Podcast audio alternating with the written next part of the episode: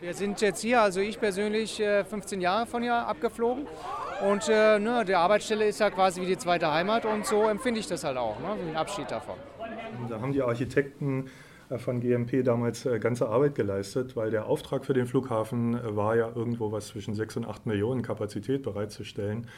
Äh, abgefertigt wurden dann kurz äh, vor der Corona-Krise zu Spitzenzeiten dreimal so viele Passagiere. Es äh, ist ja inzwischen wirklich kein Geheimnis mehr, weil die Beteiligten darüber nach vielen Jahren offen geredet haben dass es insbesondere unter Wahrung der Interessen von den Flughäfen Frankfurt am Main und München gar nicht gewünscht war, dass hier ein hochmoderner Flughafen entsteht, der dann in Konkurrenz tritt zu Frankfurt und München.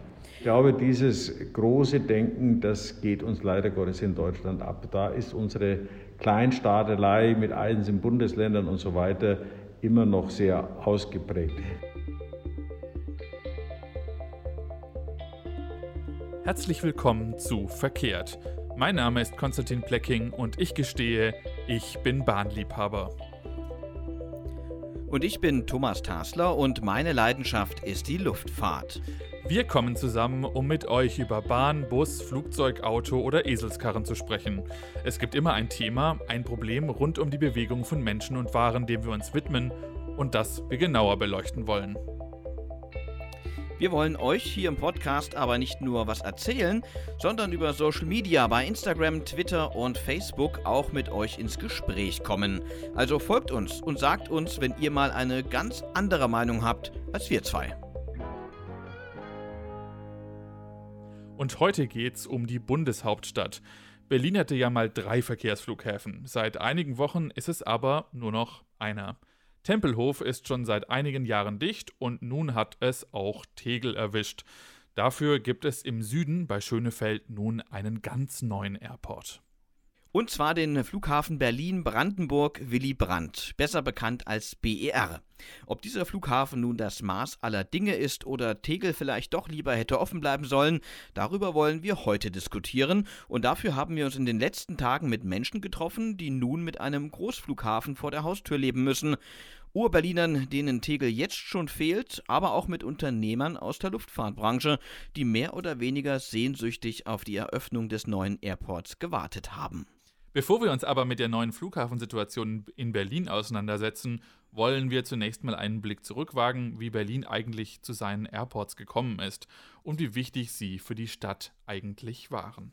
Ihr Völker der Welt, ihr Völker in Amerika, in England, in Frankreich, in Italien, schaut auf diese Stadt und erkennt, dass ihr diese Stadt und dieses Volk nicht preisgeben dürft, nicht preisgeben könnt. Das ist der berühmte Ausschnitt von Ernst Reuters Rede während der Berlin-Blockade.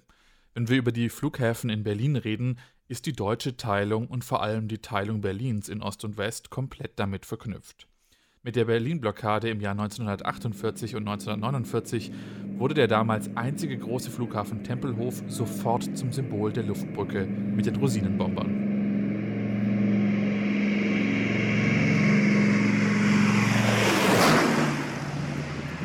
Der sowjetischen Besatzungsmacht im Ostteil Deutschlands war der Vier-Mächte-Status von Berlin ein Dorn im Auge, Sie wollten die Amerikaner, Briten und Franzosen zum Abzug zwingen und dafür sorgen, dass sie Westberlin an die Sowjets übergaben. Deswegen wurden alle Handelswege über Flüsse und über Land blockiert. Vertraglich gesichert waren nur drei Luftkorridore zwischen Westberlin und den Westbesatzungszonen. Den Westalliierten blieb deswegen nur noch die Versorgung durch die Luft. Und damit begann die sogenannte Luftbrücke, hauptsächlich über den Flughafen Tempelhof. Starts und Landungen im Minutentakt. 70 Piloten zahlen mit ihrem Leben. Zu dieser Zeit wurde auch der Flugplatz in Tegel ausgebaut. Er hatte damals die längste Landebahn Europas. Tempelhof und Tegel wurden für die Westberliner so zu den Symbolen der Freiheit. Für den Osten wurde Schönefeld zum Flughafen.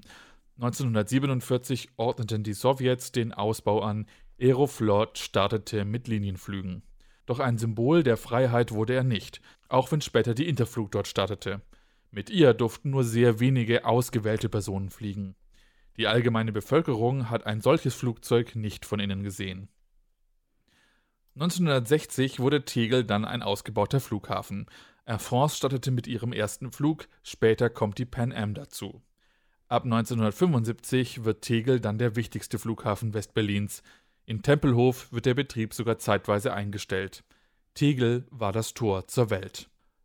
Nach der Wende 1996 wurde dann der Bau des BER in Schönefeld beschlossen und Tegel und Tempelhof sollten schließen. Erst 2008 schloss Tempelhof dann und jetzt zusammen mit der Eröffnung des BER auch Tegel. Dass es dabei Emotionen gab, liegt sicher auch an der Bedeutung des Flughafens für die Freiheit Westberlins. Und Thomas, du warst ja beim letzten Betriebstag vom TXL für Verkehr da vor Ort hast den letzten Tag auch dann in der Instagram-Story festgehalten. Da könnt ihr auf jeden Fall nochmal reinschauen. Was war das denn eigentlich so für ein Gefühl an dem Tag, als für die Leute klar war, heute geht die Geschichte des Airports zu Ende? Ja, Konstantin, das war ein ganz, ganz komisches Gefühl tatsächlich.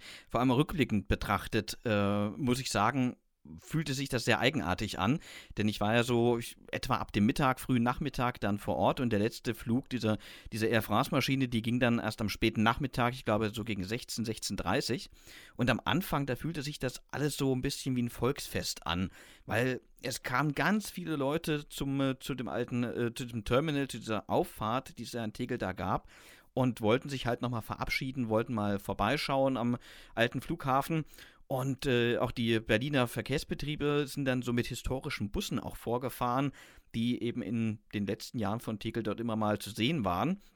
Und ja, es fühlte sich, wie gesagt, an wie ein Volksfest. Das Einzige, was gefehlt hat, äh, das waren so die, vielleicht äh, ein Riesenrad oder äh, auch noch eine, eine, eine Bratwurstbude vielleicht. Also es war richtig entspannt, eine schöne Stimmung auch. Und dann ging dieser letzte Flieger.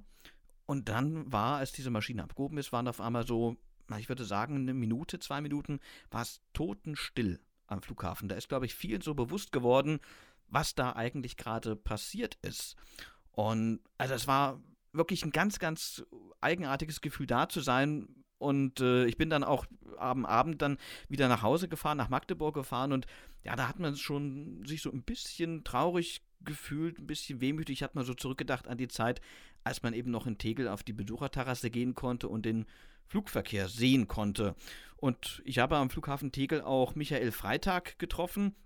Äh, er hat jahrelang äh, für die Bürgerinitiative Tegel bleibt offen gekämpft und hat eben ja versucht, den Flughafen Tegel doch noch irgendwie zu retten. Und auch für ihn war der letzte Betriebstag in Leipzig, äh, pardon, der letzte Betriebstag in Tegel natürlich ein sehr emotionaler Tag. Ich hatte hier meine ersten Flüge damals, noch von Tegel Nord nach Malaga mit Channel Airways, Bug 111.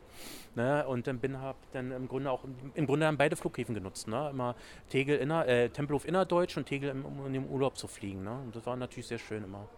Hm. Ich habe die Schließung von Tempelhof erlebt. Damals war im letzten Air Berlin Flieger, der von Tempelhof nach ähm, Tegel geflogen ist. Und man muss ja sagen, Tempelhof war der Flughafen unserer Eltern. Und ähm, Tegel war unser Flughafen. Ja. Tegel war unser Flughafen. Das äh, ist, glaube ich, also ich glaube, man kann das gar nicht, wenn man nicht Berliner ist, so nachvollziehen, oder? Das glaube ich auch. Also ich konnte so vorher auch nicht ähm, und dachte mir, naja, das ist halt ein Flughafen wie jeder andere. Bei Tempelhof habe ich es eher nachvollziehen können, tatsächlich. Ähm, aber dann habe ich, wie gesagt, ich habe mit vielen Leuten dort vor Ort auch gesprochen äh, und habe auch eine Besatzung oder eine ehemalige Besatzung der Air Berlin da treffen können. Die waren dann ja in ihren alten Dienstuniformen, sind die dann auch gekommen und hatten auch noch so ein, Kofferradio dabei und da lief dann dieser, dieser äh, Werbesong der Air Berlin. Ähm, das fühlte sich auch sehr eigenartig an, weil es ein bisschen wie eine Zeitreise war. Und auch diese Besatzung, die schwärmte eigentlich nur über Tegel. Die waren ganz begeistert von diesem alten Flughafen. Die kurzen Wege und diese Einmaligkeit einfach, ja. Wir sind jetzt hier, also ich persönlich, 15 äh, Jahre von hier abgeflogen. Und äh, ne, die Arbeitsstelle ist ja quasi wie die zweite Heimat und so empfinde ich das halt auch, ne, ein Abschied davon. Ich fand auch, die kurzen Wege waren immer super hier in Tegel gewesen und mitten in Berlin. Also man muss nicht raus aus Berlin fahren, man ist, hat eine super Anbindung gehabt. War super. Da hat die Politik ganze Arbeit geleistet, kann man sagen, um hier einen wunderbar funktionierenden äh, Flughafen dicht zu machen. Ja, ich sehe noch nicht das Kommen, dass der BER dann super funktionieren wird, dass das Gepäck rechtzeitig kommt. Das wird das gleiche sein wie hier. Das hat mit Tegel nichts zu tun gehabt. Und ähm, ob das hier ist oder BER, ist das gleiche. Kann ich nicht so dem beipflichten. Ich denke mal, dass BER auch eine Chance braucht. Ja, ja, geben wir jedem eine Chance auf ja. jeden Fall. Mal schauen. Ja, also du siehst diese äh, Air Berlin-Besatzung, die waren äh, also doch auch sehr emotional, aber irgendwo auch sehr locker drauf. Ähm, und haben natürlich, waren alle ganz begeistert von den Vorzügen des Flughafen Tegels. Ähm, welche Nachteile es gibt, darüber sprechen wir heute natürlich auch noch. Aber ich habe auch mit Erik Grunewald gesprochen vom DLR. Der ist dort Verkehrsforscher, beschäftigt sich vorwiegend mit äh, den Themen Flughafen und Flugverkehr. Und äh, könnte man ja meinen, er ist so ein Wissenschaftler, der da so ganz nüchtern rangeht. Aber selbst bei ihm ist so die Schließung des Flughafen Tegels nicht ganz spurlos vorübergegangen. Ich bin gebürtiger Berliner und als Berliner, da liebt man seine Flughäfen. Und äh, so ging das mir schon in Tempelhof, äh, wie auch mit Tegel. Es ist natürlich äh, da, an so Infrastrukturen, die, die gehören so dazu, die bilden so ein bisschen die DNA. Und Sie sehen das auch jetzt, die Berliner, ähm, selbst die, die ihn geschlossen haben wollten, haben ihn ja in Würde verabschiedet. Also er wird wirklich als TXL noch in Erinnerung bleiben. Aber Berlin wäre auch keine Hauptstadt und keine Großstadt, äh, würde sie nicht diesen, äh, diesen Wandel auch akzeptieren, dass dort jetzt was Neues geschaffen wird. Aber Wehmut auf jeden Fall. Also du siehst auch auf der wissenschaftlichen Seite, da hat der Flughafen auf jeden Fall doch die Emotionen geweckt.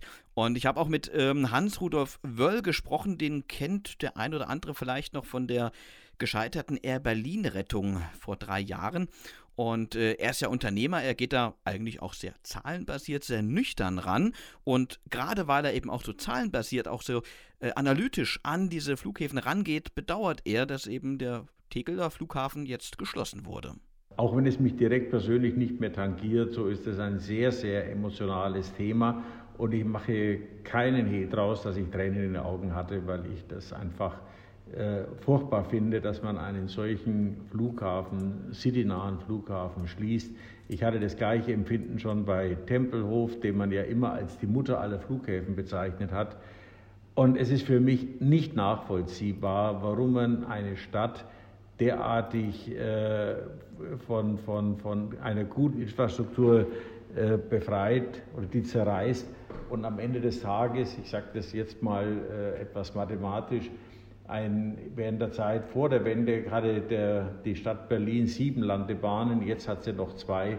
Wenn das zukunftsorientiert sein soll, dann weiß ich nicht, äh, was rückwärtsorientiert ist. Es scheint also so, als ob die Emotionen eben bei diesen Flughäfen in Berlin wirklich hochkochen bei den unterschiedlichsten Personen. Also viel Trauer und irgendwie aber auch wenig Verständnis, dass der TXL zugemacht wurde. Ähm, warum war denn das eigentlich überhaupt notwendig? Naja, die Schließung von Tegel war notwendig, um den BER überhaupt öffnen zu können, sagt Christine Dorn vom Bürgerverein Brandenburg-Berlin. Sie erklärt, dass die Schließung der Flughäfen Tempelhof und Tegel Grundvoraussetzung war für die Genehmigung des BER. Und wenn man diese Grundvoraussetzung, wir schließen Tegel nicht, also wenn man das äh, missachtet hätte, dann äh, gab es doch ernstzunehmende ähm, Sorge, dass die Genehmigung des BER allen Beteiligten nochmal richtig um die Ohren fliegen könnte. Obwohl das ja für Sie als Anwohner wahrscheinlich angenehmer gewesen wäre, wenn Tegel noch offen geblieben wäre. Ähm, ja, wenn sich der Lärm verteilt, äh, kann nicht an einer Stelle so viel Lärm stattfinden. Auf der anderen Seite bin ich auch fair genug zu sagen, Tegel als innerstädtischer Flughafen hatte zu Mauerzeiten seine Berechtigung. Aber nach heutigen Maßstäben kann man nicht mitten in der Stadt einen Flughafen eröffnen oder betreiben. Ähm, der ist zum Anachronismus geworden und gehört natürlich geschlossen. Allerdings ähm, jetzt gleichzeitig zu sagen, indem man den Lärm jetzt äh, hier runter verschiebt, ist doch alles gut. Und jetzt freuen wir uns alle und jetzt beginnt eine Erfolgsgeschichte. So einfach ist es nicht. Das sagt zumindest Christine Dorn vom Bürgerverein Brandenburg Berlin. Und sie ist eine direkte Anwohnerin des neuen Flughafens BER und ist natürlich von den neuen Landebahnen, von, von diesem neuen Flugverkehr, den es da unten gibt, auch direkt betroffen. Ich sage da nur Stichwort Fluglärm und über das Thema Fluglärm werden wir später auf jeden Fall nochmal reden. Aber trotzdem haben natürlich rund um den Flughafen Tegel viele Menschen versucht, den Betrieb dort zu retten. Unter anderem Michael Freitag von der Bürgerinitiative Tegel bleibt offen. Wir haben einen Volksentscheid Berlin braucht Tegel vom 24.09. 2017 unterstützt und der jetzt doch äh, vom Berliner Senat von Rot-Rot-Grün eben ignoriert wird. Ne? Und jetzt wird der äh, Flughafen trotzdem dicht gemacht, ne? Trotz Volksentscheids. also, es wurde immer gesagt, es wurde kein Gesetz äh, vorgelegt ne? Äh, beim Volksentscheid, aber man muss wissen, ähm, dass dieses, dieses, Volk, dieses Volksbegehren und Volksentscheid äh, was ja die Berliner FDP durchgeführt hat und was wir unterstützt haben, ähm, dass, ähm, dass Flughäfen hier in Berlin ja nicht ähm, durch ein Gesetz offen gehalten werden kann, sondern man kann im Grunde nur einen der drei Gesellschafter hier Berlin dann auffordern, die Schließungsabsichten aufzugeben. Ne? Und äh, im Grunde hätte der regierende Bürgermeister Müller äh, im Grunde nach Brandenburg gehen müssen und äh, dann den Landesentwicklungsplan Berlin-Brandenburg, ähm, Hauptstadtregion Brandenburg, wo das Single Airport-Konzept festgeschrieben ist, hätte er kündigen müssen und den Widerruf des Widerrufs des, der, der, der Betriebsgenehmigung von Tegel auch einleiten müssen. Dann wäre Tegel aufgeblieben. Wir wissen nicht, warum Rot-Rot-Grün hier diesen Flughafen trotzdem schließt. Angeblich reicht der BER aus. Wir sind der Auffassung, er reicht nicht aus. Das lässt sich jetzt natürlich durch Corona nicht nachweisen. Ne? Aber äh, das ganze System, äh, wenn wenn Sie mal auch äh, äh den Flughafenplaner Vollenbach da Costa dazu befragen, äh, Terminal 1 ne, mit den ganzen Check-Inseln, wenn der unter Verlust läuft, wird das Chaos ausbrechen. Man hätte Tegel ja auch äh, anders betreiben können. Man hätte Tegel von, äh, von 6 bis 22 äh, Uhr, allein 21 Uhr betreiben können. Man hätte hier ein anderes Anflugverfahren durchführen können, also mit einem steileren Anflugwinkel, ne, wie es in London City gemacht wird. Ne? Also nicht nur mit, glaube ich, 5 Grad, sondern mit mehr mehr. Ne? Und ähm, dann wären, wären die Anwohner auch beim Anflug und Abflug entlastet worden durch einen höheren An- und Abflugwinkel. Das hätte man alles machen können, nur man wollte halt nicht. Ja, hätte so ein Anflugverfahren denn eigentlich überhaupt Sinn gemacht? Ja, ich glaube, das ist natürlich jetzt schwierig zu beantworten, jetzt wo man das gar nicht mal probiert hat, überhaupt einzuführen. Aber wenn wir uns mal den Flughafen London City anschauen, dann ist das natürlich schon schwer zu vergleichen. Denn London City ist natürlich extra so gebaut worden mit diesem neuen Anflugverfahren, hat eine entsprechende Zertifizierung. Das heißt, da kann auch nicht jeder Pilot und jedes Flugzeug dort landen, sondern eben nur bestimmte Maschinen. Und äh, das sind vor allem kleinere Maschinen, Turboprop-Maschinen, ähm, die eben von Geschäftsreisenden auch oft genutzt werden. Und wenn wir uns mal so am Flughafen Tegel mal früher umgeschaut haben, ich glaube, da waren eben nicht nur Geschäftsreisende, sondern auch ganz viele Touristen da. Und Touristen werden vorwiegend eben mit etwas größeren Maschinen geflogen, mit Boeing 737 zum Beispiel. Und ob diese Maschinen da so ein Anflugverfahren überhaupt hätten einhalten können, also das kann ich mir fast gar nicht vorstellen. Ähm, also ich glaube ehrlich gesagt nicht daran, dass ein solches neues Anflugverfahren da funktioniert hätte. Ähm, ja, ich weiß nicht, vielleicht siehst du das ein bisschen anders, Konstantin. Also ich persönlich glaube auch nicht, dass das ähm, funktioniert hätte. Vor allem wäre es, glaube ich, ziemlich schwierig gewesen, da auch ähm, das zu erklären, warum ein Flughafen, der zuvor ein Anflugverfahren hatte, das komplett normal war, jetzt auf einmal ein Anflugverfahren braucht, das viel steiler ist und viel schwieriger ist, ähm, extra Training für Piloten benötigt und dazu auch noch einen, ähm, äh, ja, also alles schwieriger macht als vorher, ja, und das so ein kleines bisschen eigentlich unnötig ist. Ähm, in London City ist es ja so, dass die deswegen so steil reinkommen müssen, weil da die, äh, die, ich glaube, die Isle of Dogs ist, wo diese Hochhäuser sind und so, die müssen da halt mit einer gewissen Sache drüber kommen, ja, und das ist halt dann deswegen so so von vornherein so geplant gewesen, aber das ist ja in Tegel alles total unnötig. Das ist ja aus einer, Such äh, aus einer äh, Luftsicherheitsüberlegung dann gar nicht eine Frage, die man machen müsste, warum man sich dann dadurch schwieriger macht. Also ich glaube nicht, dass diese Überlegung in der Art so hätte, funktioniert hätte und die rechtlichen Sicht, die rechtliche Sichtweise dazu, ähm, ob das möglich gewesen wäre, ist ja dann schon gerade auch angesprochen worden, aber oder ist das nicht so? Hätte es eine Möglichkeit den TXL noch offen zu lassen? Also ich glaube, das ist äh, relativ schwierig auch so zu beantworten, vor allem so, wenn man, äh, ich sag mal, nur aus, aus der Laiensicht auf dieses Thema schaut. Und deswegen haben wir mal äh, an der vordersten Front direkt nachgefragt, und zwar bei der Bundesregierung, bei Thomas Jatzombeck. Er ist der Luftfahrtkoordinator der Bundesregierung und von ihm wollten wir eben mal wissen, ob es denn noch eine Möglichkeit gegeben hätte, jetzt äh, kurz vor der Schließung den Flughafen doch noch zu retten. Ich glaube, so wie wir das verstehen, sind die Verträge alle so gemacht worden, dass es rechtlich keine wirkliche Möglichkeit gegeben hätte, Tegel offen zu halten. Es gibt viele, die das befürworten würden, das ist keine Frage. Aber die Genehmigungsbehörden für die Flughafengenehmigung sind auch die Länder, also Berlin und Brandenburg. Und die Vertragswerke sind ja auch schon lange gemacht, die dem zugrunde liegen. Insofern glaube ich ehrlich gesagt tatsächlich eher, dass die Kollegen im Verkehrsministerium, die dafür zuständig sind, keine rechte äh, äh juristische Handhabe gefunden haben. Äh, was man da an der Stelle noch machen kann. Und davon ab, glaube ich, hat auch Berlin ja für sich selber eine Strategie entwickelt, ähm, wie man halt eben seine Flughäfen sortieren will. Und im Föderalismus muss man natürlich das dann auch akzeptieren. Wir regieren ja auch nicht in anderen Bundesländern ihre Arbeit rein. Das können wir auch gar nicht. Also er sagte im Prinzip, wir können eigentlich gar nichts machen in der Bundesregierung, das ist Ländersache.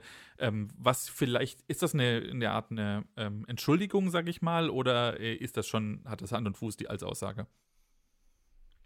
Na, das hat natürlich schon Hand und Fuß, weil Luftfahrt bzw. der Flughafenbau tatsächlich im Föderalismus äh, in Deutschland so geregelt ist, dass dafür die Länder zuständig sind. Aber ganz korrekt ist es halt auch nicht, denn Luftfahrt ist natürlich ein prestigeträchtiges Thema. Das heißt, da hat zwar offiziell nur das Land was zu sagen, aber die Bundesregierung spielt halt immer doch noch ein bisschen mit, hat immer noch ein Wörtchen mitzureden. Äh, so gesehen ist das also, glaube ich, schon ein bisschen schwierig äh, zu sagen, aber man darf nicht vergessen, die Planung des äh, Flughafens BER, die hat ja wann begonnen? 1994, 95, 96? 96 ja. Also 96, es ist ewig her und seitdem gab es natürlich zahlreiche Regierungswechsel, sowohl im Bund als auch im Land. Und äh, ich glaube, den Luftfahrtkoordinator, den gab es damals noch gar nicht. Also so gesehen ist das, glaube ich, auch für Thomas Jatzombeck natürlich schwierig zu, äh, auch jetzt nachträglich, schwierig zu äh, genau zu betrachten und da auch ne, genau zu sagen, wer jetzt eigentlich daran schuld ist. Ne? Ja, also im Endeffekt ist es so, dieses, wenn wir jetzt mal so reden wollen, das Kind ist in den Brunnen schon viel früher gefallen, nämlich bei der Entscheidung, dass man, wenn man den neuen Flughafen bauen möchte, dass man dann die alten zumacht. Ähm, man könnte natürlich auch einfach sagen, ja, also warum braucht Berlin mehr Flughäfen? Ja, wir hatten so und so viele äh, Landebahnen, so wie Wörl gerade gesagt hat, ja, und ähm, aber hat es eigentlich überhaupt so viele Landebahnen gebraucht? Das ist ja eigentlich die nächste Frage, die wir dabei stellen müssen. Und ist, oder ist es ein ein leistungsfähiger Flughafen mit zwei Bahnen. Auf der einen wird gestartet, auf der anderen wird gelandet mit genug Platz dazwischen, sodass es, dass man auch parallel Sachen machen kann. Ähm, ist das nicht eigentlich ein Flughafen, der deutlich leistungsfähiger ist und deswegen auch mehrere Bahnen sonst ersetzt? Ja? Also wenn wir uns anschauen, in Tegel gab es ja mehrere Bahnen, die konnten ja aber gar nicht parallel verwendet werden, wenn ich mich richtig entsinne an Tegel. Ganz genau, ja. Und äh, deswegen, also zählt zumindest da ja schon mal nicht dass das mehrere Bahnen waren. Also da hat er natürlich ein kleines bisschen übertrieben, auch mit dieser Anzahl. Aber im Endeffekt, ja, wir müssen uns äh, anschauen, äh, wie es mit dem BER funktioniert. Im Zweifel ist es ja auch so, wenn tatsächlich äh, in der Zukunft weniger geflogen wird, sagen wir mal durch äh, Entscheidungen der Leute, dass sie einfach weniger fliegen wollen und eher mit, mit der Bahn fahren wollen zum Beispiel oder einfach weniger in den Urlaub fliegen oder eben jetzt äh, durch die äh, Corona-Pandemie weniger fliegen, dann ist es vielleicht im Zweifel gar nicht so, ey, dann braucht man gar nicht mehr so viel. Also wir, über solche Sachen können wir auch ähm, reden, deswegen äh, ist nicht, ist, ist nicht immer richtig zu sagen, ja, das, ähm, wir haben jetzt viel, viel weniger Kapazität und das ist immer schlecht. Mhm. Konstantin, du hast ja gerade schon gesagt, ähm, was passiert, wenn viel weniger Leute fliegen wollen, dann fliegen auch viel weniger Flugzeuge, das ist natürlich klar. Aber rund um Tegel, da fliegen ja jetzt gar keine Flugzeuge mehr. Und jetzt ist natürlich so die große Frage, mh, hm, ist das jetzt eigentlich ein Vorteil oder ein Nachteil? Was meinst du? Also, es hat für die Anwohner ist es natürlich ein, ein, Vorteil. Also diejenigen, die da leben, die hören jetzt keine Flugzeuge mehr und haben deswegen keinen Fluglärm. Also wir haben ja in unserer zweiten mhm. Folge über, wirklich ziemlich ähm, ausführlich über äh, Fluglärm geredet. Also für jeden, der sich genau für dieses Thema interessiert, der sollte sich auf jeden Fall nach dieser Folge auch noch die zweite Folge von uns runterladen und dann mal anhören, was wir da im, mit dem Beispiel Leipzig-Halle gemacht haben. Es ist nicht komplett vergleichbar, aber es ist auf jeden Fall eine, ähm, auch eine interessante Folge, wenn es um Fluglärm geht. Aber Fluglärm ist ein, tatsächlich ist ein echtes Problem. Ähm, das erörtern wir da auch und deswegen müssen, muss man vielleicht auch mal sagen, ja, es ist vielleicht auch gut, wenn einfach weniger äh, wenn es weniger Fluglärm gibt, aber natürlich hat es auch sozusagen Nachteile für die Menschen. Also, äh, und das, ja, das hat der Michael Freitag, glaube ich, gesagt, oder? Ganz genau. Also Michael Freitag von der Bürgerinitiative Tegel bleibt offen. Ähm, der findet zwar auch eigentlich ganz angenehm, wenn mal kein Lärm da ist, aber er sagt eben auch, jetzt, wo es in der ehemaligen Einflugschneise von Tegel eben still ist, da könnten auch die Mieten steigen auch wie bei Tempelhof haben wir wieder festgestellt, dass gerade auch die Anwohner um Tegel herum, ne, äh, in, in den äh, Bezirken ne, Reinickendorf, ne, also auch äh, für den Weiterbetrieb des, des Flughafens Tegel gestimmt haben. Ne? Die Anwohner, die eigentlich immer unter Fluglärm unheimlich unter, unter Belastung waren. Ne? Und ähm, man muss ja auch ähm, bedenken, dass das dann auch günstige Mieten sind. Ne? Man kann also in, in Flughäfen, äh, um Flughäfen herum, kann man natürlich nicht die Mieten verlangen, wie sie im, im, äh, nicht im Flughafen eben äh, genommen werden. Und ähm, mir tun wirklich schon die Anwohner leid jetzt äh, um den Flughafen herum in Reinigendorf, Pankow, ne, die keine Immobilie haben. Ne, dann werden die Anwohner mit höheren Mieten zu kämpfen haben um den Flughafen Tegel. Ja, und ganz so abwegig ist das tatsächlich gar nicht, was Michael Freitag da beschreibt. Das ist nämlich der sogenannte Tempelhof-Effekt. Damals, als der Flughafen Tempelhof ja geschlossen wurde, da bedeutete dann diese Flughafenschließung dann für die umliegenden Stadtteile äh, einen ziemlichen Anstieg eben auch in den Wohnkosten. Und wenn wir uns mal so die Daten von Immobilien Scout 24 zum Beispiel anschauen, dann stiegen die Mieten in diesen benachbarten Stadtteilen Tempelhof und in Neukölln seit der Schließung des Flughafens deutlich schneller als im Rest Berlins. Ja, also das ist ähm, definitiv, äh, also das, das, ist ja nicht von der Hand zu weisen, das sind ja die Daten auch da. Jetzt muss man mal sagen, natürlich ist das so, ja, weil die, äh, sich die Lage ja auch verbessert hat, dadurch eben, dass es keinen Fluglärm mehr gibt. Ähm, ich glaube, man kann sich sehr viel darüber diskutieren, man kann sehr viel darüber reden, ob man ob eine Mietsteigerung eine gute Sache ist und ob das in der Stadt gut tut. Und in Berlin hat man gerade massive Mietsteigerungen. Und deswegen ist das definitiv ein Thema, ähm, was er da anspricht. Jetzt ist natürlich der Michael Freitag auch von der Bürgerinitiative, die den ähm, die Tegel offen halten möchte. Und der braucht auch so ein kleines bisschen Argumente dafür, dass er es offen halten möchte. Ähm, die Mietsteigerungen sind, glaube ich, erstmal nur ein Effekt davon, dass es besser ist, da zu leben. Und das ist, glaube ich, eine Sache, die man nicht vergessen darf dabei. Natürlich ist es schlecht, wenn die Mieten steigen. Dann, dann, das kostet dann mehr für die Menschen und ähm, ist, also es ist, es ist für eine Stadt aus meiner Sicht nicht positiv, wenn überdurchschnittlich wir Mietensteigerungen haben. Dann braucht es auch einen, äh, braucht auch, braucht auch einen, irgendein Ding, was man machen kann, damit es nicht passiert oder nicht so stark passiert. Aber diese Mietensteigerungen, über die da geredet werden, ja, also die werden die sind deswegen passiert, weil es den Menschen dort jetzt besser geht. Einfach, ja, weil die, weil die Grundstücke jetzt ähm, sozusagen mehr Wohnqualität bekommen haben. Und das ist ja eigentlich das, was wir, was also ich persönlich erstmal als positiv sehen würde, dass es den Leuten besser geht, dass sie besser schlafen können ähm, in der Nacht, dass sie nicht die ganze Zeit nur genervt sind. Also wie gesagt, was wir in unserer zweiten Folge auch besprochen haben, was Fluglärm alles äh, bewirken kann, das ist jetzt sozusagen weg. Und ähm, da würde ich jetzt mal die Vorteile eher überwiegend sehen ähm, als die Nachteile. Also wenn wir nur über die Mietsteigerung und, die we und den weniger Fluglärm sprechen, also ob jetzt der TXL ähm, offen bleiben sollte aus anderen Gründen, ist ja nochmal eine andere Frage. Aber tatsächlich ist es so, dass wegen der Mieten würde ich das nicht sehen. Und dann sollten wir vielleicht auch noch mal schauen, äh, beim Flughafen Tempelhof, da waren ja die Stadtteile Tempelhof und Neukölln vor allem betroffen, also deutlich zentral gelegenere Stadtteile als jetzt zum Beispiel der Prenzlauer Berg. Der ist ja doch etwas außerhalb und wer weiß, ob da ein solcher Effekt tatsächlich in dieser Größenordnung auch zu ja festzustellen ist. Vielleicht tut sich da gar nicht so viel. Also ich denke, da müssen wir einfach mal abwarten, wie sich das wirklich entwickeln wird. Fakt ist, der Flughafen ist jetzt erstmal geschlossen. Es wird keinen Flugverkehr mehr geben und wir können es eigentlich nur noch abwarten und Tee trinken, beziehungsweise den Mietpreis beobachten. Mhm. Und in ähm, Prenzlauer Berg ist es tatsächlich auch schon relativ teuer zu wohnen, obwohl da Tegel bis jetzt offen war. Also das heißt, vielleicht ist das, äh, in der Hinsicht wird es wahrscheinlich vielleicht, nicht wahrscheinlich, weiß ich nicht, ja, aber es wird vielleicht gar keinen großen Effekt geben. Aber warten wir es ab, dann mhm. werden wir es sehen. Dann würde ich vorschlagen, schauen wir uns doch mal den Flughafen Tegel mal ein bisschen genauer an. Das war ja so dieses, äh, ich sag mal, dieses eine große Terminal mit diesem Sechseck und diesen ganzen Gates dran. Ähm, hast du eigentlich so eine grobe Vorstellung, warum dieser Flughafen eigentlich ja so populär war? Ähm, grundsätzlich äh, erstmal äh, persönlich gar nicht. Also ich bin kein Berliner.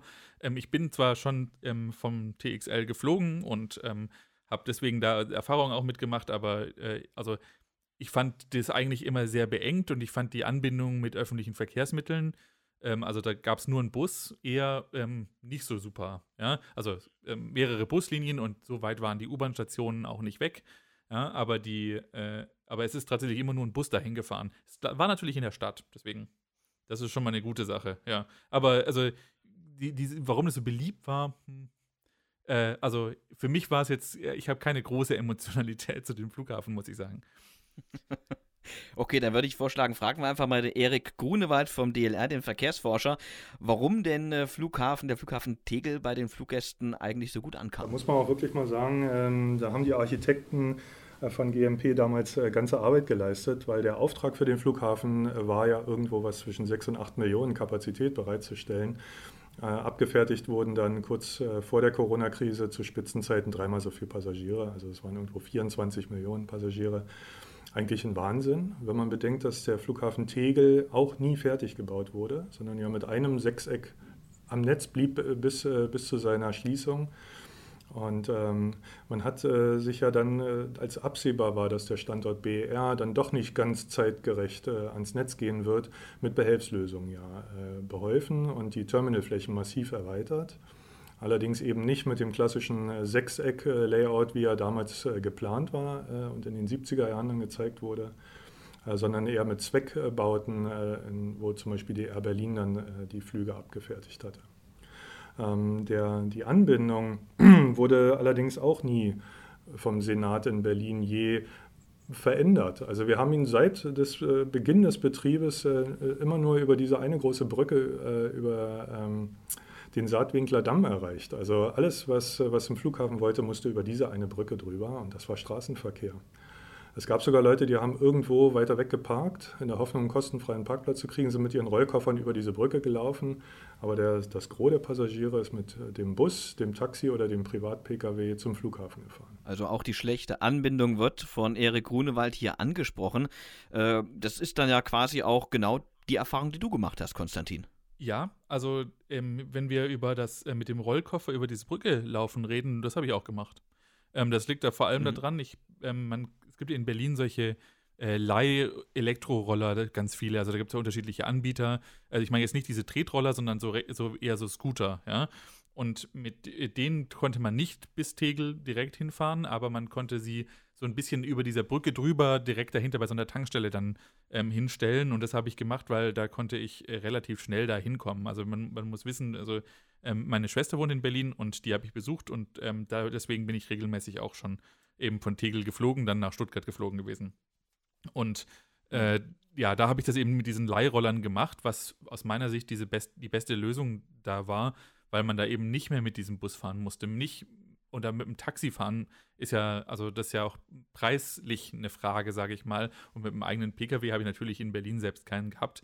Ähm, ist eine, äh, ist, ist finde ich, immer ziemlich schwierig gewesen. Und im, mit dem neuen BER, wo ich noch keine Erfahrung gemacht habe, aber was ich jetzt gehört habe, ist natürlich die Anbindung mit öffentlichen Verkehrsmitteln viel, viel besser.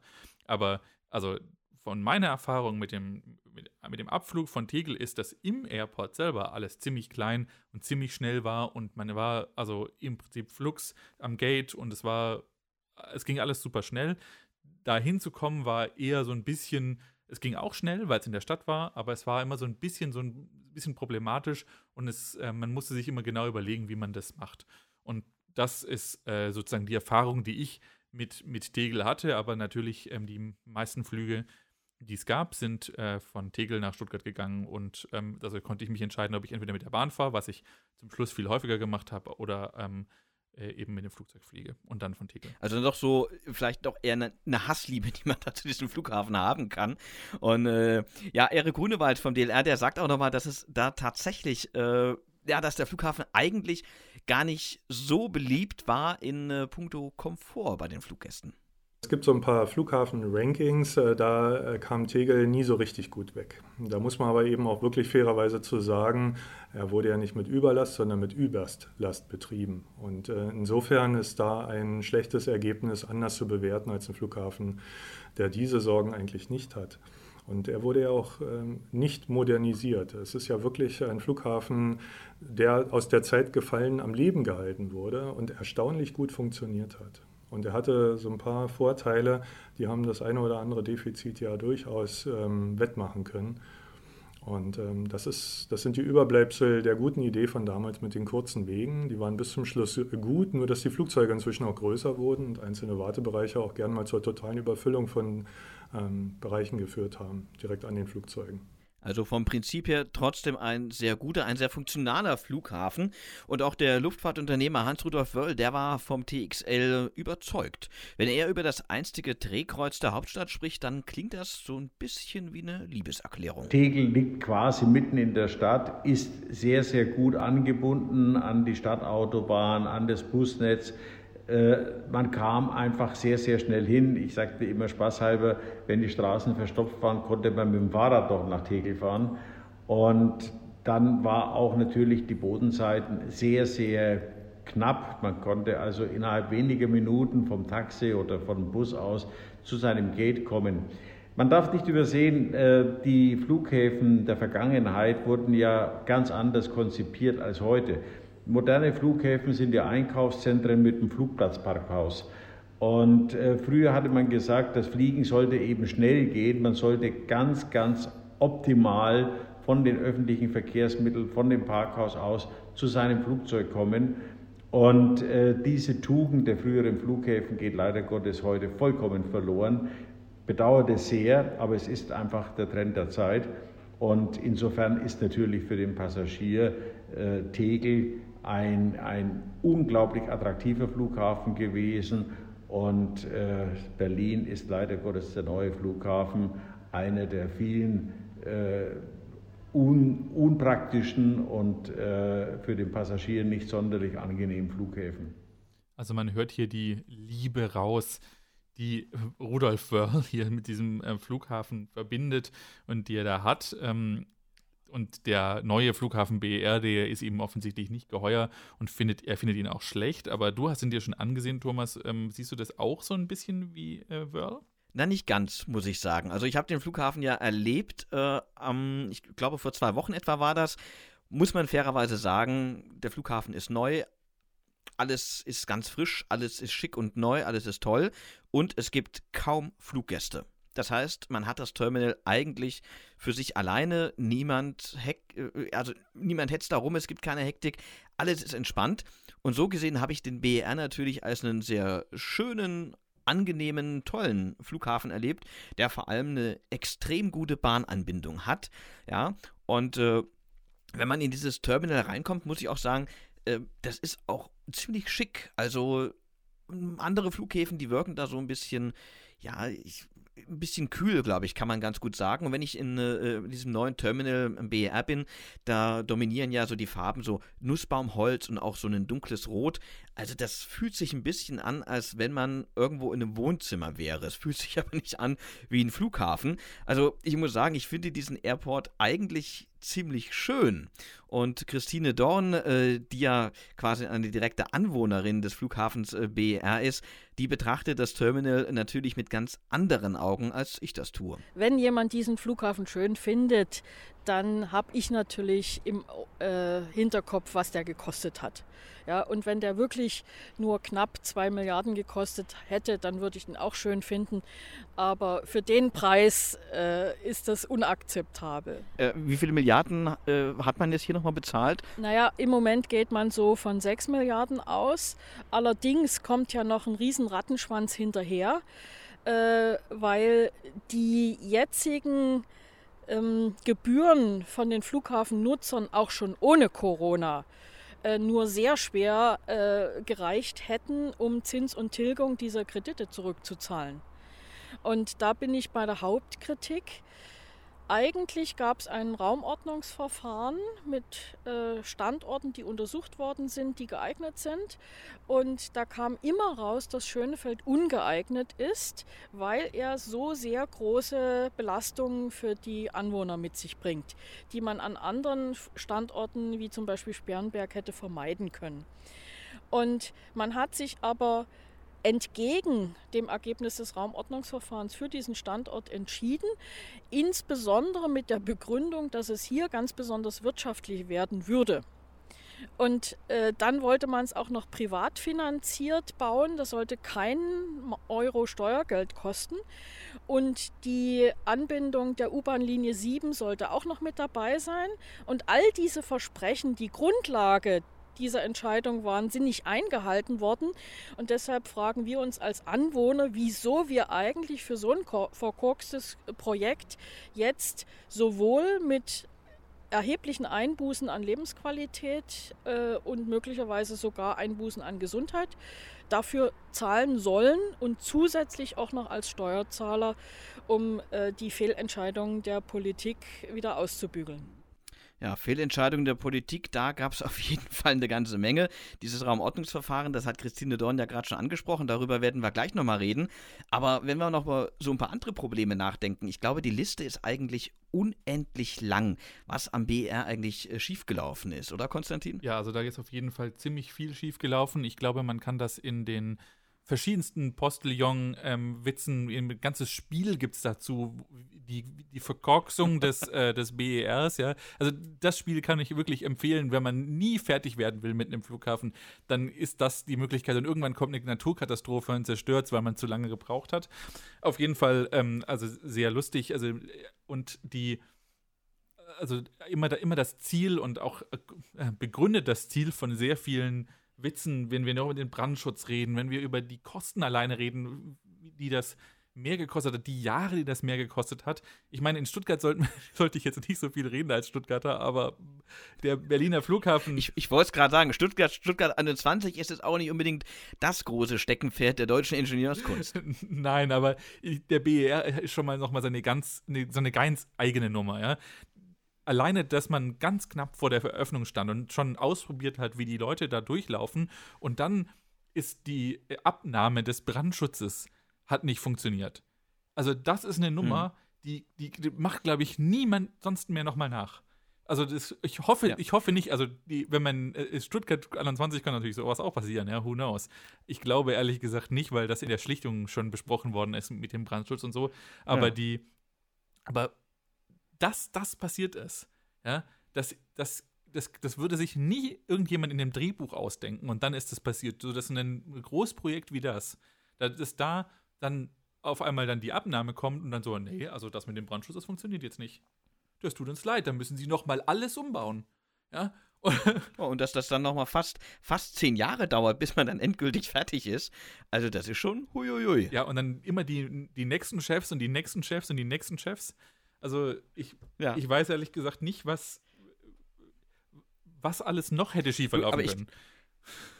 Ich, ich, glaube aber, wir können ganz froh sein, dass sie sich irgendwann mal wirklich mal ähm, einen externen Chef rangeholt haben. Denn wenn ich mir überlege, dass ja äh, zu Beginn der, dieser Planungsphase und auch im weiteren Verlauf ja vor allem die Politik versucht hat, das Projekt zu steuern und zu lenken. Also das das konnte doch eigentlich nur schiefgehen, wenn man mal ehrlich ist.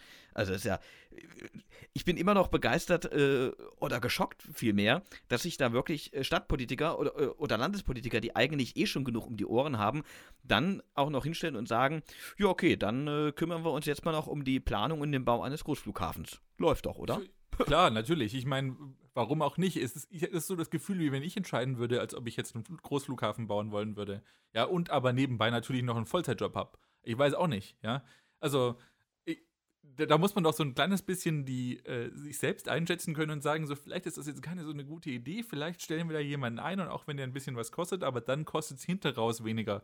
Aber das, also muss, also diese, diese ganze Geschichte, eigentlich kann Berlin in gewisser Weise froh sein und Brandenburg natürlich auch, dass der BER jetzt eröffnet ist und dass diese Geschichte jetzt anfängt, ähm, dass das Gras langsam wächst und dass irgendwann niemand mehr so richtig drüber redet. Auch wenn ich glaube, dass bei der, bei der Frage BER auch noch in 30 Jahren darüber geredet wird, wie, ähm, was das für eine Verkorksung war, die da passiert ist. Aber naja, also ich glaube, die, über diese Frage wurde ja auch schon in Gänze in ganz vielen anderen Medien gesprochen. Ähm, wir reden äh, bei Extra 3 Heute Show, die haben sich natürlich da beömmeln können, wie sie wollen. Ähm, ins Detail müssen wir, glaube ich, nicht mehr gehen. Da, es gab ähm, St Stunden-Dokus im Fernsehen darüber und so. Also äh, sind alle empfehlenswert, sag ich mal. Aber es, es, es, wir brauchen genau, nicht noch mehr machen. Das stimmt, Konstantin, aber eine äh, Fehlentscheidung, auf die möchte ich doch ein bisschen genauer eingehen. Denn die, finde ich, die ähm, fällt immer so ein bisschen hinten runter. Das hat ja Susanne Dorn am Anfang äh, schon so ein bisschen angedeutet, so diese eine große Fehlentscheidung aus ihrer Sicht, die zu Beginn der Planungsphase gemacht wurde. Denn aus ihrer Sicht steht der Flughafen BER schlicht am falschen Ort.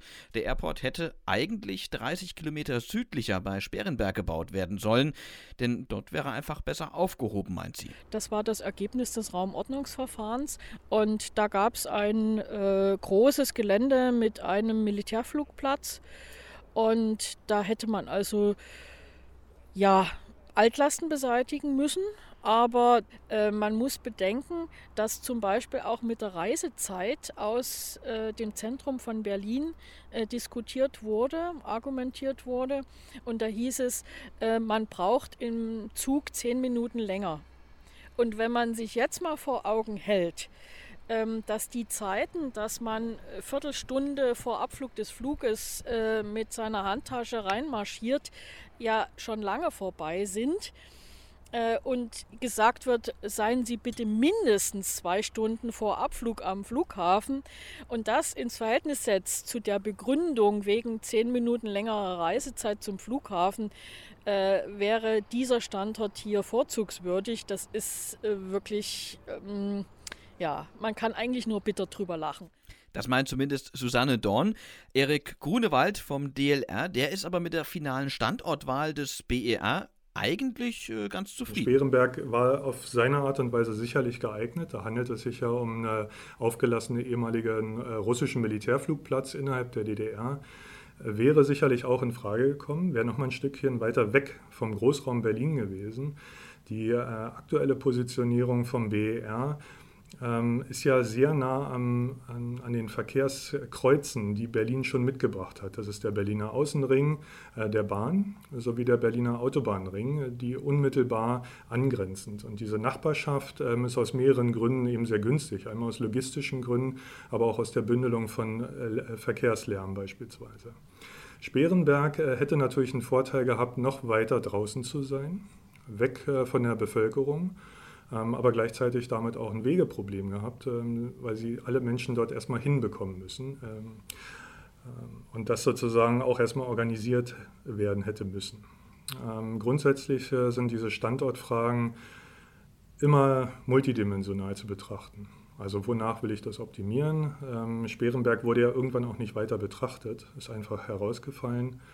Ähm, es gab Überlegungen, einfach beide Standorte auch zu betreiben und miteinander zu verbinden. Das sind äh, Wachstumsperspektiven, die jetzt in den nächsten Jahren sicherlich erstmal nicht relevant sind.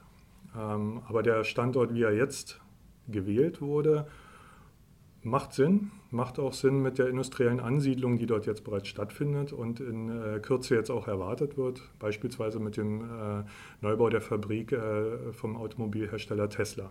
Also zumindest Erik Grunewald scheint mit dem neuen oder mit dem nun gefundenen Standort des BR, wie gesagt, ganz zufrieden. Ähm, Konstantin, wie siehst du das? Bist du ganz froh, dass er jetzt da steht oder wäre dir ein Flughafen weiter außerhalb der Stadt vielleicht doch lieber gewesen?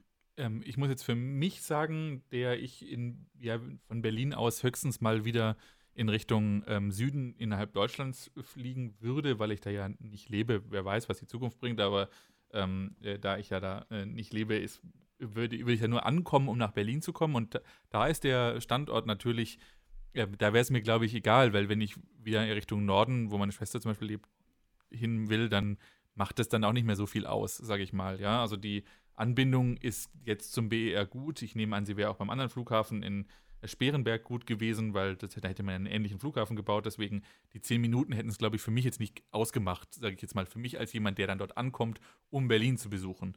Jetzt ist für jemanden, der jeden Tag oder häufig als Geschäftsreisender, sage ich mal, von Berlin, äh, vom BER fliegt, äh, für den ist es, glaube ich, ein geringer, für ein größeres Problem, die, diese Zeit immer noch dazu zu haben. Deswegen, also ich glaube, ja. ich glaube, die, äh, was, was, was, was, was hier gesagt wurde, da, es gibt halt, das sind halt Pro- und Kontra-Argumente. So, mir persönlich ist es nicht sehr, wäre es nicht sehr wichtig. Was ich blöd gefunden hätte, wenn es eine schlechte Anbindung mit öffentlichen Verkehrsmitteln gegeben hätte. Ein bisschen, wie es an, am in Tegel war. Ja? Da war die Anbindung mit öffentlichen Verkehrsmitteln aus meiner Sicht nicht sehr gut und jetzt ist diese besser. Dafür ist es jetzt weiter weg von da, wo ich hin muss. Aber ich glaube, meine persönliche Sichtweise, der ich vielleicht einmal im Jahr oder so, wenn überhaupt, mal nach Berlin fliege, was ich und wahrscheinlich jetzt in der nächsten Zeit sowieso viel weniger machen werde, sondern eher mit dem Zug fahren werde, weil ich ja jetzt aus Frankfurt komme und nicht aus äh, mehr aus, aus Tübingen. Ja, da ähm, sage ich mal, äh, ist, glaube ich, die, der Flughafen in Berlin für mich persönlich keine nicht, nicht mehr relevant, aber für die Leute in Berlin ist es halt relevant und für Geschäftsreisende ist es auch relevant, zehn Minuten hin mehr zu brauchen, um dann wieder und zehn Minuten rück mehr zu brauchen oder mit dem Auto nochmal weiter rausfahren zu müssen. Das ist, irgendwann summiert sich das auch auf. Und deswegen ist vielleicht die Überlegung da jetzt, also eine andere Abwägung halt gewesen, als was Susanne Dorn halt möchte. Ja?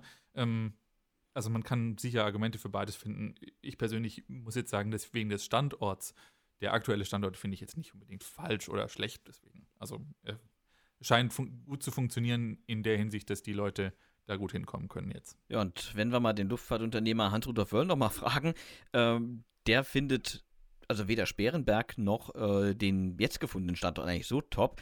Wäre es nach ihm gegangen, dann wäre der Flughafen an einer ganz anderen Stelle gebaut worden, denn er hätte einen Standort irgendwo zwischen Leipzig, Dresden und Berlin favorisiert, um eben nicht nur Berlin, sondern den gesamten Großraum von Ostdeutschland gut abdecken zu können. Ja, und das Problem mit der Standortwahl für einen Flughafen, das ist aber immer ein Problem. Wörl erinnert da an eine Diskussion in Bayern. Ich sage mal, man sollte ja aus den Fehlern der Vergangenheit lernen. Wir hatten ja in Bayern eine ähnliche Situation, als man äh, zu der Olympiade 1972 einen neuen Flughafen geplant hat. Der sollte dann äh, im Südosten, im Hoffoldinger Forst liegen. Das hat man dann verworfen, äh, hat sich dann auf das Erdinger Moor äh, konzentriert. Am Ende des Tages hat man aber damals schon erkannt, dass der richtige Flughafen für Bayern, also ein großer zentraler Flughafen für Bayern in der Nähe von Ingolstadt auf dem Gelände von Manching hätte gebaut werden müssen. Ähm, das hat man damals nicht getan und äh, ich erinnere mich noch an die Worte, die mir Franz Josef Strauß damals gesagt hat. Er meinte, ja, recht vom schon, gell? aber dann hätte ja München keinen Flughafen nicht. Und das ist genau die Eigenbrödelei, dass man sagt, wir wollen einen Flughafen haben, wir wollen einen Flughafen in Dresden, wir wollen einen Flughafen in Leipzig, wir wollen einen Flughafen in Berlin haben. Das ist ja alles recht und schön. Die Flughäfen hätte man ja auch behalten können, aber einen Flughafen direkt in Brandenburg in der Mitte zwischen den drei Städten verbunden über über, über Intercity-Verbindungen, das wäre natürlich ein Weltstadtflughafen gewesen, äh, ohne Kapazitätsengpässe, ideal geeignet für alle diese drei großen Städte und die ganze Region. Aber ich glaube, dieses große Denken, das geht uns leider Gottes in Deutschland ab. Da ist unsere Kleinstaatelei mit einzelnen Bundesländern und so weiter immer noch sehr ausgeprägt. Der Flughafen wurde ja geplant, als noch von einer Vereinigung der Bundesländer Berlin und Brandenburg die Rede war. Das war ja genau der Punkt, warum man sich überhaupt auf diesen Standort einigen konnte. Und dann ist ja diese, diese Ländervereinigung gescheitert, aber der Flughafen ist geblieben. Also es ist von vornherein irgendwie ein bisschen eine vermurkste Kiste. Eine vermurkste Kiste also und ich glaube, die ganze Sache kann man, oder den Vorschlag von Wörth kann man eigentlich nur damit zusammenfassen, ja, mit den Worten hätte, hätte, Fahrradkette, würde ich sagen. Ja, das glaube ich auch. Also die, ähm, also wenn wir da über, über München und wir, wir reden da ja jetzt wirklich über äh, auch wirklich die Vergangenheit von Sachen. Ich glaube, dass die äh, dass der Münchner Flughafen, wenn wir über den reden, ja eigentlich ganz gut äh, funktioniert, eben als Stadt München. Und ähm, er, äh, Wörl, er hat sicher Ahnung von dem, was er sagt. Ähm, also ich möchte ihm das jetzt gar nicht absprechen, aber ich möchte jetzt auch mal sagen, dass natürlich eine, die Bundeshauptstadt ja einen Flughafen braucht, die, der auch bei der Bundeshauptstadt ist. Ja, das ist, da geht es auch manchmal genau doch um diese Sachen. Da geht es in dem Fall ja noch nicht mal um Eigenbrötlerei, sondern also Berlin ist die Hauptstadt und ist und in Brandenburg drumherum ist jetzt auch eher mehr so plattes Land. Ja? Also da ist Berlin das Einzige, was es da so richtig gibt. Natürlich gibt es dann irgendwann bald Dresden und auch noch Leipzig. Leipzig hat einen eigenen Flughafen, haben wir ja schon drüber geredet.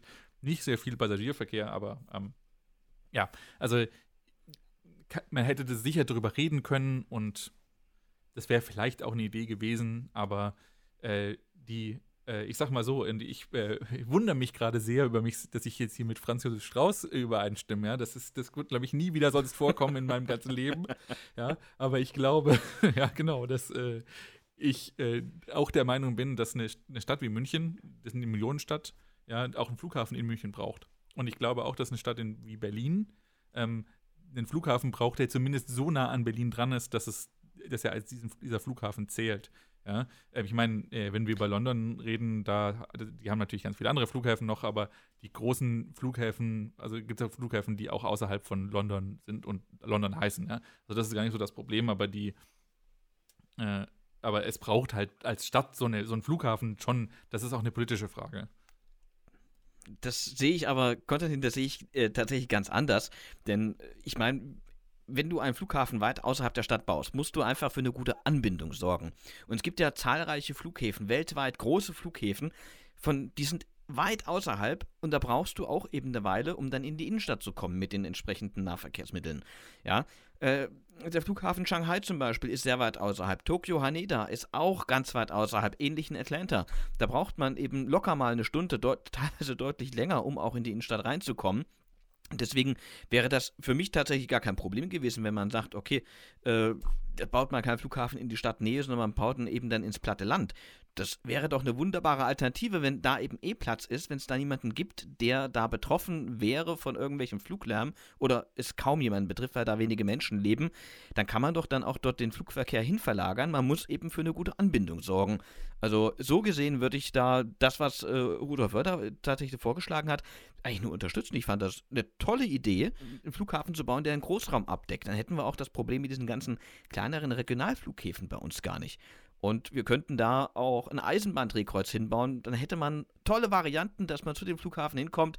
Und ich finde, man würde tatsächlich auch einen guten, einen sehr großen Beitrag für den nachhaltigen Verkehr eben leisten. Ja, ich möchte jetzt hier gar nicht absprechen, dass das nicht auch eine gute Idee gewesen wäre. Also ähm, die, ja, also wenn wir nur über die, die Sichtweise sprechen, ob das, wie das funktioniert und so, und nicht, was das auch für ein Bild abgibt, dann ähm, ist das nicht, äh, mhm. dann ist das natürlich richtig, was du sagst. Und natürlich sollte man sich eigentlich nicht über das Prestige und so ähm, darüber reden.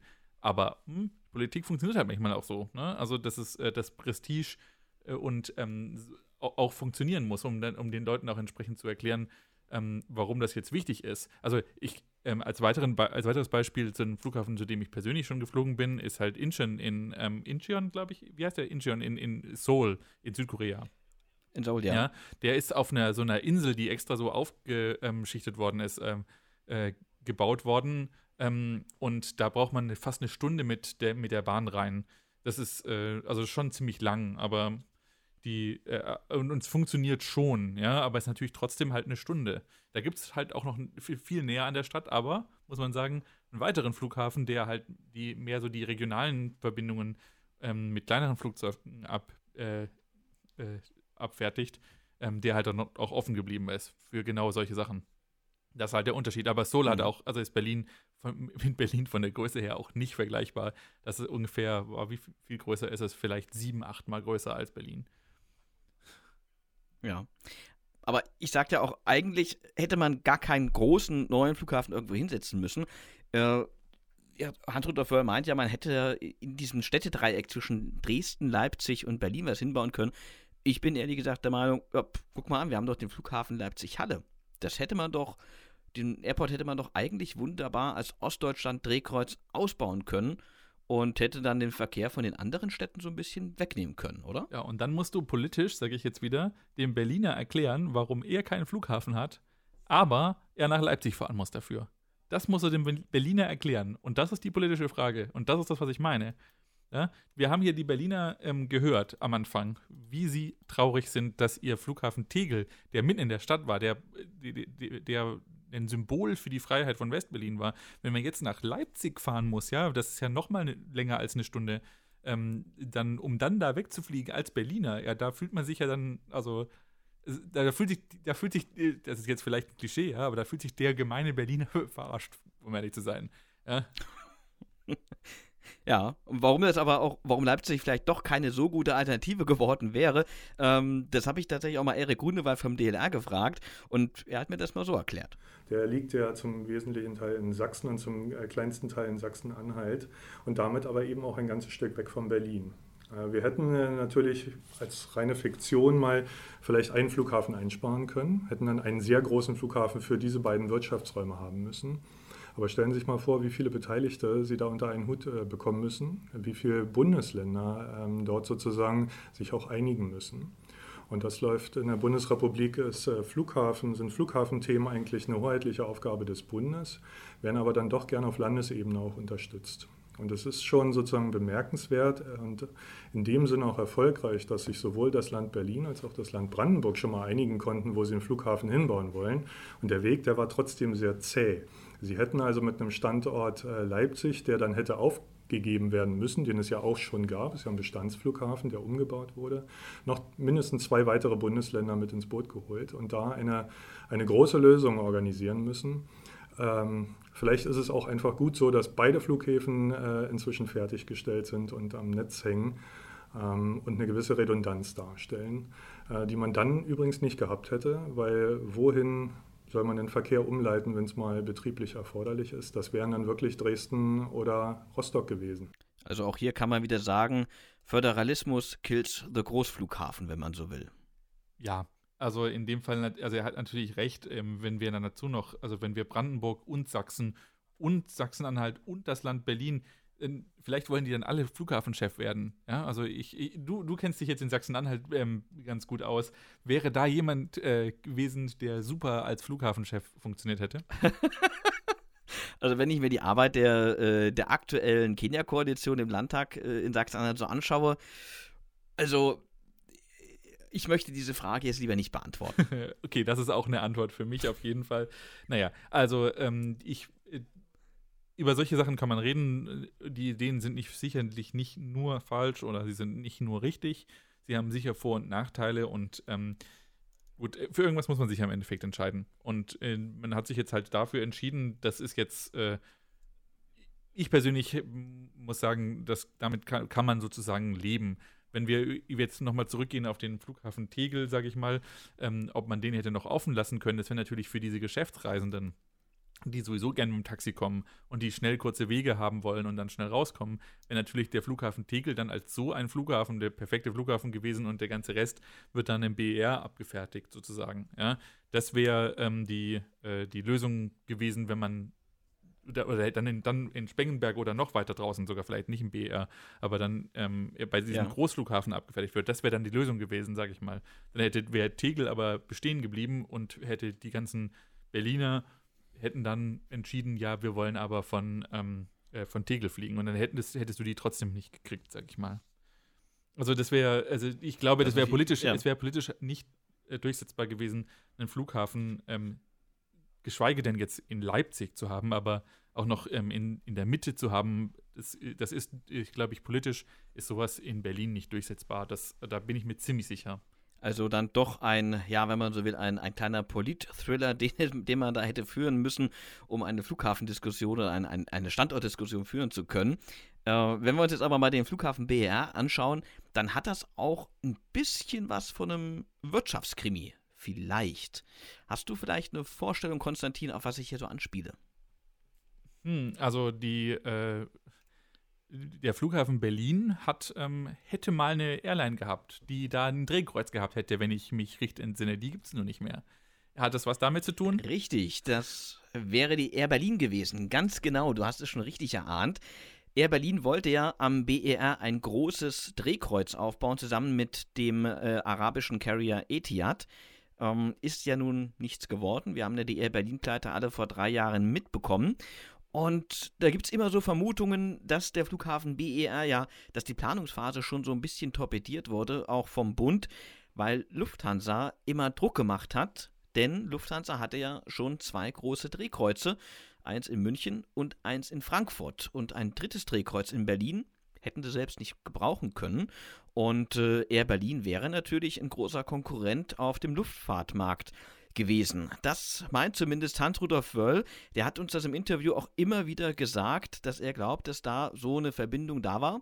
Und auch Christine Dorn, die das Geschehen rund um den Flughafen Berlin in den äh, letzten Jahren ja verfolgt hat, die sieht das ganz ähnlich. Es äh, ist ja inzwischen wirklich kein Geheimnis mehr, weil die Beteiligten äh, darüber nach vielen Jahren offen geredet haben, dass es vom Bund her insbesondere unter Wahrung der Interessen von den Flughäfen Frankfurt am Main und München gar nicht gewünscht war, dass hier ein hochmoderner äh, Flughafen entsteht mit 24-Stunden-Betrieb und Drehkreuzfunktion, der dann in Konkurrenz tritt zu Frankfurt und München. Und aus diesen eigentlich völlig sachfremden Erwägungen und äh, kleinlichen äh, ja, äh, Konkurrenzdenken wollte man hier einen Flughafen so dicht an die Stadt äh, pflanzen, dass er eben nicht äh, sich gut und schnell entwickeln kann und ein Drehkreuz wird und äh, wirtschaftlich wird und so weiter. Ja, das klingt jetzt nicht unbedingt nach optimalen Voraussetzungen für den neuen Flughafen in Berlin. Ähm, ein Flughafen, der jetzt da ist, der eigentlich nicht weiter wachsen kann, weil er ja schon jetzt eigentlich eingeschlossen ist. Fragt man sich natürlich, Konstantin, wie soll es da am Flughafen mal weitergehen? Also aktuell muss ich sagen, geht es, glaube ich, an dem Flughafen, du hast es ja selbst erlebt, erstmal ähm, die äh, Richtung Kapazitätsgrenze braucht es noch ein bisschen wieder. Ja, also wir haben jetzt eben durch äh, die Corona-Krise ähm, und sage ich jetzt auch mal in, ähm, für die, die, die Luftfahrt in, in, in, Zukunft generell ähm, äh, erstmal noch nicht so richtig viele äh, Perspektiven für Berlin. Also gerade dadurch, dass Air Berlin pleite gegangen ist, dadurch, dass das nicht der Dreh, das Drehkreuz mehr werden kann für diese Airline, weil sie nicht mehr mhm. existiert, werde ich, bin ich mir ehrlich gesagt nicht so sicher, ähm, ob das, ob, ob die Kapazitäten, die jetzt geschaffen worden sind, so überhaupt ähm, alle ausgereizt werden. Ich glaube, man kann vielleicht sogar in Berlin froh sein, dass man jetzt den Flughafen Tegel endlich schließen konnte, weil man hat ihn ja eigentlich gar nicht mehr gebraucht. Und wenn ich mir das jetzt mal ansehe, am BER, das ähm, Terminal 5, glaube ich, ist es, soll ja nun wieder geschlossen werden. Und äh, so wie ich das vorher mitbekommen habe, heute hat sich ja der, der äh, Aufsichtsrat der Flughafengesellschaft getagt, wird eigentlich ja nur noch dieses Hauptterminal effektiv genutzt. Weil man die anderen Kapazitäten, die man bereits jetzt geschaffen hat, eigentlich gar nicht braucht. Wenn wir über heute reden, ist übrigens heute der Freitag, der 27. November, an dem wir das aufzeichnen. Ähm, das Terminal 5 ist der ehemalige, das ehemalige Terminal des Flughafens Schönefeld, wenn ich mich richtig erinnere daran. Richtig? Mhm, ja. Genau. Also ich genau. glaube nicht, dass, dass wir ähm, in, mit großen Kapazitätsproblemen ähm, bald äh, rechnen können in, ähm, im, am BER. Ich glaube tatsächlich, dass es erstmal schwierig sein wird, überhaupt da irgendwelche ähm, Langstrecken äh, Flieger und so hinzubekommen. Aber das ist tatsächlich eher was, was ich, äh, ja, was wir, über was wir auch noch reden werden, aber nicht mehr heute. Das ist richtig, denn in der kommenden Woche, da werden wir uns dann mit dem neuen BER, ausschließlich mit dem neuen BER beschäftigen. Und dann schauen wir mal, was an dem Airport wirklich richtig gut ist, was unter Umständen noch zu großen Problemen führen könnte. Ja, und welche Airlines und welche Flugziele möglicherweise da mal auf dem Flugplan stehen werden. Ja, und für heute sollte es aber erstmal gewesen sein. Außer natürlich, ihr wollt uns noch sagen, wie ihr diesen Podcast findet, dann würden wir uns natürlich sehr über Feedback freuen. Entweder klassisch klassisch per E-Mail an feedback.verkehrt.org. Oder auch über Twitter, Facebook und natürlich Instagram. Und äh, bis zum nächsten Mal, schon relativ bald, mit nämlich der zweiten Folge vom BER, darf ich mich am Mikrofon jetzt erstmal verabschieden. Mein Name ist Konstantin Blecking. Und ich bin Thomas Tasler und das war Teil 1 der großen Tegel BER-Folge von Verkehrt.